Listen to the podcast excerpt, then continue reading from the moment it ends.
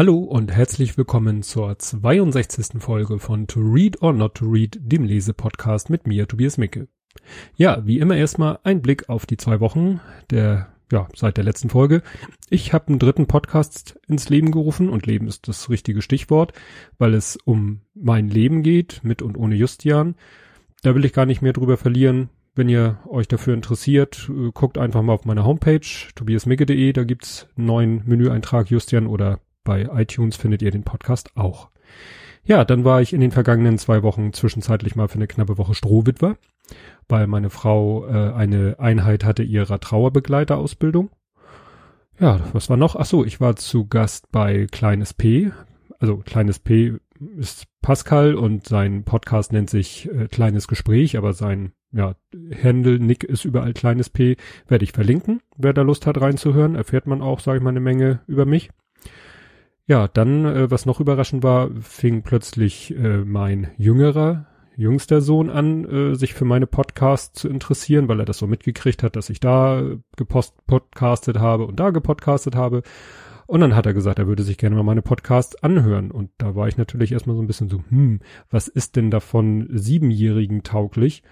Natürlich nicht mein Laber-Podcast, den ich mache, der ist ja nun teilweise explicit, aber ich habe dann von meinem Lese-Podcast, den ihr ja gerade hört, äh, mal ein paar Folgen rausgesucht, die, ja, wo es jetzt nicht gerade um, hm, äh, ja, eben nicht kleinkindtaugliche Bücher ging. Ja, hat er sich auch sehr interessiert angehört. Und witzigerweise einen Tag später sitzen wir am Mittagstisch. Der Große ist mal mit am Mittagstisch dabei, der ist ja 19 und der erzählt dann plötzlich, weil wir irgendwie auch auf das Thema kamen, erzählt er plötzlich, dass er auch mal so in meine Podcasts reingehört hat. Da war ich dann auch so ein bisschen so, huch, äh, muss ich ja direkt aufpassen, was ich so erzähle. Ja, was gab's noch in, im, im Umfeld des Podcasts? Äh, gab's noch eine Sache. Ich war mit Tobias Bayer Burger essen. Das hatten wir im Januar schon mal gemacht und hatten jetzt mal wieder Gelegenheit dazu. Haben uns ein bisschen unterhalten und das Interessante war, er hat über das Buch, was ich heute vorstelle, hat er auch schon gesprochen in der letzten Folge, also vom letzten Dienstag seines Einschlafen-Podcasts und hat auch aus dem Buch vorgelesen, was ich in einem, äh, sag ich mal, geringeren Maße auch tun werde. Er hatte dann so den interessanten Zusammenhang hergestellt, weil die Autorin aus Polen kommt, äh, sozusagen einen Migrationshintergrund hat hat er gesagt, er hat ja ge so gesehen aus seiner Sicht auch einen Migrationshintergrund, weil sein Vater, wenn ich das richtig erinnere, ist als kleines Kind aus Schlesien gekommen, so nach dem Krieg mit den Eltern auf der Flucht und so. Ja, also bei mir ist es so ähnlich, nur bei mir ist es die Mutter, die als kleines Kind ähm, mit der ja, Familie damals, ich glaube Ostpreußen jedenfalls, ne, wenn damals Leute nach dem Krieg äh, geflüchtet sind nach Deutschland, waren das ja in erster Regel Menschen aus den ja, Ostgebieten. Und nur würde ich, ich würde nie gegenüber jemanden an sagen, ich habe Migrationshintergrund, liegt vielleicht daran, dass es dann eben doch schon sehr lange her ist und weil es eben, ja, wie soll man das sagen, weil es ja auch irgendwie, die Leute haben ja damals auch Deutsch gesprochen, die, die geflüchtet sind. Also es war ja so ein, naja, in, in, inländische Flucht ist auch blöd. Also wie gesagt, heikles Thema. Na, weil das Thema Kriegskinder, Kriegsenkel hatten wir ja gerade in der letzten Folge. Kommen wir nun zum Buch, um das es heute gehen soll. Und ja, wer den Podcast von Tobi Bayer äh, hört, der weiß schon, um welches Buch es geht. Das Buch heißt Minigolf Paradiso. Und der Buchtitel hat mich sofort erinnert an den Film Cinema Paradiso, der ist von 1988. Und ich habe mal versucht rauszufinden, ob es da vielleicht einen Zusammenhang gibt. Das Einzige, was ich gefunden habe, ist, dass äh, in der Wikipedia steht, ähm, dass das kein autobiografischer Film ist, aber dass dieser Film doch in mehrfacher Hinsicht mit seinem eigenen, also von dem Macher des Filmes, mit seinem eigenen Werdegang verknüpft. Also nicht ganz autobiografisch, aber irgendwo doch. Und das passt dann auch zu diesem Buch, wie wir gleich sehen werden. Denn das Buch ist von der Autorin Alexandra Tobor, Jahrgang 81, geboren in Polen, mit acht Jahren nach Deutschland gekommen mit ihrer Familie, ist auf Twitter nicht großartig aktiv hat, aber eine große Gefolgschaft, um es mal so zu sagen, ist Podcasterin mit einem eigenen Podcast, der heißt In trockenen Büchern, beschäftigt sich mit Sachbüchern, deswegen in trockenen Büchern, während es um trockenen Stoff geht. Und daher kenne ich sie. Ähm, sie macht zusammen mit Holger Klein äh, in, sag ich mal, unregelmäßigen Abständen einen Podcast zusammen, der nennt sich Vrindheit, die Vrindheit, wo sie Zuhörerfragen beantworten, aber mit einem teilweise extrem großen Zeitversatz was so sag ich mal, das manchmal so interessant macht, weil man dann so dran erinnert wird, was war, was war vor einem halben Jahr Thema, was war vor einem Jahr Thema. Durch die Fragen wird das dann nochmal wieder aufgegriffen. Manche Fragen sind auch ohne ähm, aktuellen Bezug, aber wie gesagt, ist so eine ganz äh, witzige Sendung.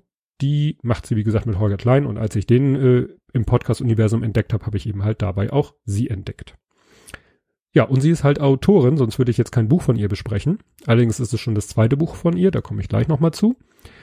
Ja, wie bin ich auf das Buch gestoßen? Klar, sie hat mal in der Vrindheit davon erzählt, wie sie das Buch geschrieben hat ähm, und dass es fertig ist und irgendwann. Und dann hat sie nämlich in der vorletzten Folge der Vrindheit, jedenfalls ne, vorletzte veröffentlichte Folge stand heute, Dienstag, den 27.09.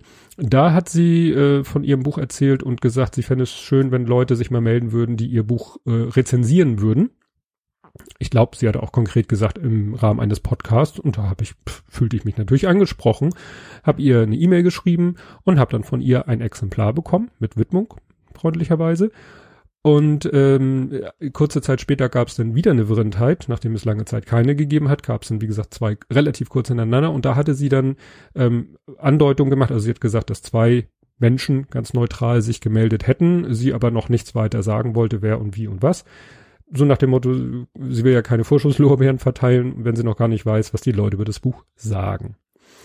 Ja, wie gesagt, ist ihr zweites Buch, zweiter Roman. Der erste Roman heißt Sitzen vier Polen im Auto. Und ich hatte so aus den Erzählungen, die sie auch über das Buch mal gemacht hat, über die Erwähnung gedacht, dass das eine Biografie wäre, ist aber wohl auch keine. Ich habe es, wie gesagt, nicht gelesen, das erste Buch. Sie sagt selber in irgendeinem Interview, hat sie gesagt, irgendwann habe ich mich von der Autobiografie entfernt und betrachtete sie lediglich als Inspirationsquelle für eine universellere Geschichte. Das Buch, was ich jetzt heute vorstelle, Minigolf Paradiso, ist eben auch nicht biografisch, aber es gibt halt auch da wieder Ähnlichkeiten äh, ja zwischen ihr und der Protagonistin, aber es ist eben nichts, was sie erlebt hat ja, ja, wie, wie schon sagte, Protagonistin, ich liebe dieses Wort, hat den gleichen Jahrgang wie die Autorin und kommt auch aus Polen.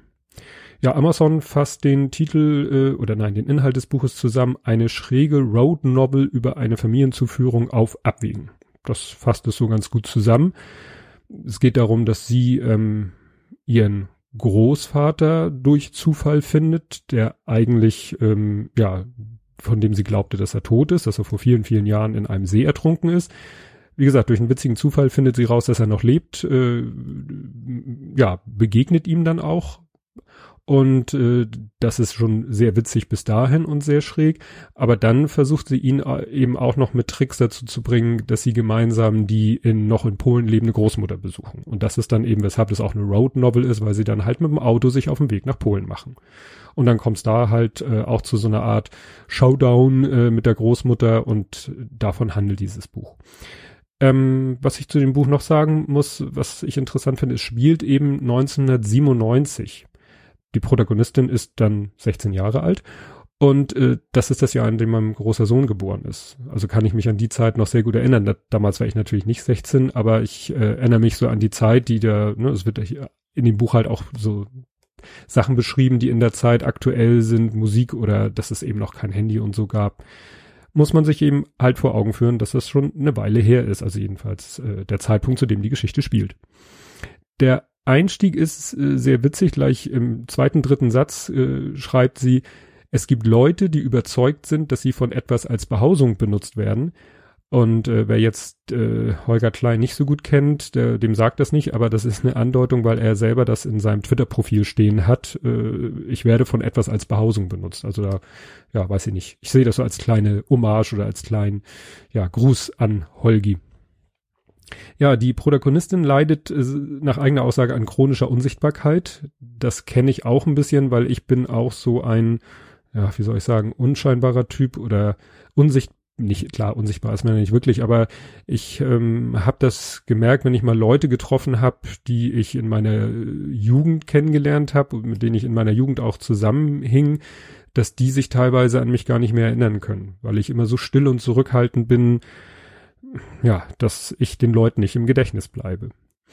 Ja, dann taucht im Buch auch noch der Film auf die unendliche Geschichte, was ich witzig fand, weil ich den vor kurzem, ja, vor kurzem ist auch schon wieder über, gut ausgedrückt, da habe ich den ja gekauft und mir nochmal mit dem Kleinen zusammen angeguckt. Ähm, in dem äh, Buch spielt das eine Rolle, weil sie die Videokassette reinwirft, um den Film zu gucken und dann plötzlich da statt des Films, da hat wohl einer die Kassette einfach reingeschmissen, auf Aufnahme gedrückt und mitten im Film ist dann eine Gameshow zu sehen und da sieht sie eben ihren verstorben geglaubten Großvater und da nimmt die Story dann ihren Lauf. Ja, das Buch ist in einem sehr und äh, ja, ich bin jetzt kein Literaturkritiker, in einem sehr angenehmen Schreibstil geschrieben. Also ich habe wirklich schon Bücher gelesen, die mühsamer zu lesen waren. Das ist wirklich gut zu lesen. Es hat mich teilweise geärgert, dass ich, äh, weil ich da sehr diszipliniert bin, immer nur eine halbe Stunde abends zum Lesen habe. Ich jetzt gerne auch in einem Rutsch gelesen.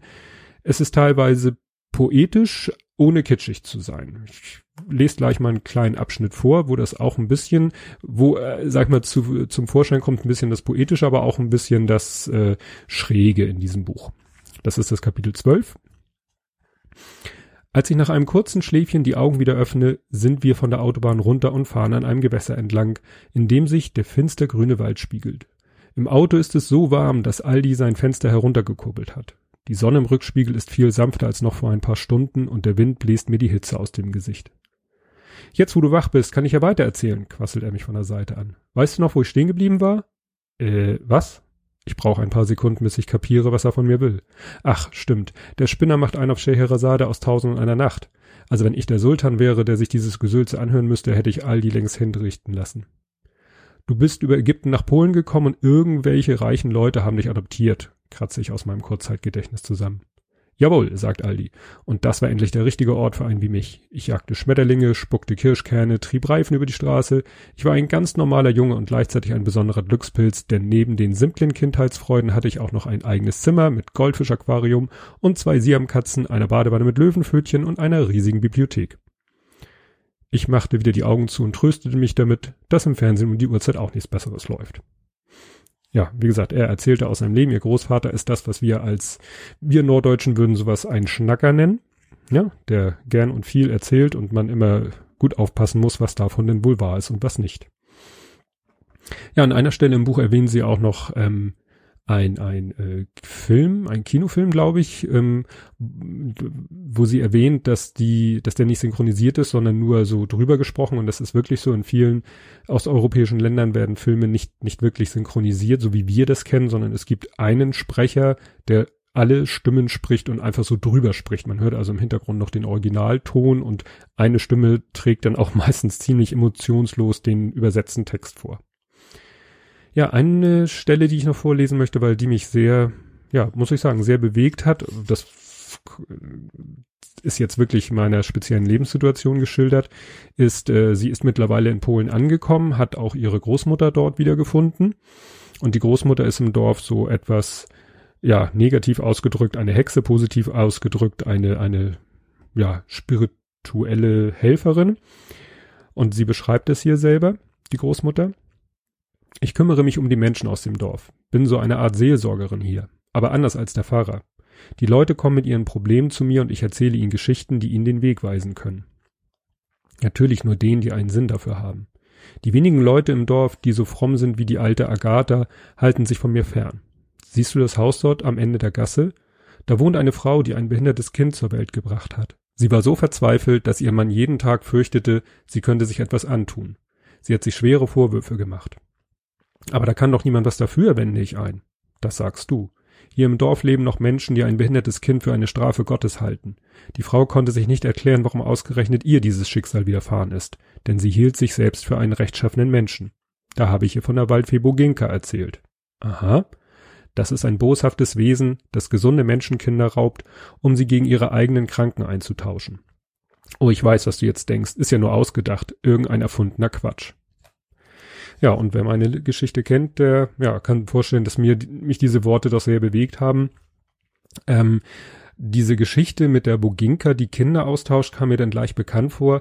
Es gibt äh, da gerade im Norddeutschen ähm, den äh, Begriff Wechselbalg. Das ist so ein Aberglauben, ne, so im Mittelalter, ups, im Mittelalter gab es so ein Aberglauben, dass eben ein Säugling, veraltet Balg, ähm, vom Teufel, von irgendeiner bösen Gestalt ausgetauscht wird gegen, gegen das eigene Kind des Teufels des, oder der Hexe. Und das war damals so die, der Erklärungsversuch äh, für behinderte oder missgebildete Kinder. Ne, dass man gesagt hat, wenn eine Frau ein missgebildetes, behindertes Kind hat, dann wurde ihr, ist ihr das vom Teufel, sag ich mal, untergeschoben worden und das wurde dann auch als Rechtfertigung benutzt, dieses Kind zu misshandeln oder umzubringen. Ne? Und es äh, erscheint ja auch gerade dieser Film, oh, hab ich, fällt mir jetzt gerade so spontan ein, irgendwas mit August, mit ne, Thema Euthanasie an Kindern, an behinderten Kindern im Dritten Reich. Ja, Jetzt wirft es ein bisschen Schwermut auf den Abend. Was ich sagen wollte, dass das, dass ich das Wort Wechselball kannte aus dem Roman Wolfsfährte von Craig Russell, den ich mal als Hörbuch gehört habe. Und wer sich so für das Thema Märchen und solche Geschichten interessiert, dem empfehle ich Folge 4 von meinem Podcast über das Buch Psycho im Märchenwald. So, sind wir ein bisschen abgekommen vom Pfad, zurück zum Buch. Es gibt in dem Buch, äh, das darf man verraten, ein Happy End. Ähm, ein klein wenig ein abruptes Ende, wobei ich mir überlegt habe, ja gut, es ist schon gut so, jetzt noch äh, den, das, was zwischen dem Happy End und äh, dann gibt's noch so eine Art Epilog, das, was dazwischen passiert, wird dann im Epilog eben nochmal kurz äh, erwähnt. Das hätte man natürlich auch noch episch ausbreiten können, hätte dem Buch aber auch nicht viel, viel zum Buch viel beigetragen. Also im Großen und Ganzen eine schöne, manchmal leicht melancholische Geschichte, bisschen schräg, lustig, manchmal, wie ich sagte, ein bisschen poetisch und auf alle Fälle toll erzählt. Erschienen ist das Buch im Rororo Verlag, haben wir ja letzte Folge gelernt. Das ist die Taschenbuchabteilung vom Rowold Verlag und gibt es eben als Taschenbuch oder als Kindle E-Book bei Amazon. Ja, das war's zu diesem Buch. Ähm, in zwei Wochen habe ich dann wieder ein anderes Buch vorzustellen. Ich habe zwei Bücher gerade von meiner Amazon-Wishlist bekommen. Nicht von einem Zuhörer, äh, sondern von jemand, dem ich computertechnisch weitergeholfen habe und der als Dank mir über meine Wishlist hat zwei Bücher zukommen lassen. Das heißt, ich bin erstmal wieder versorgt. Und dann hören wir uns in zwei Wochen. Bis dann. Tschüss.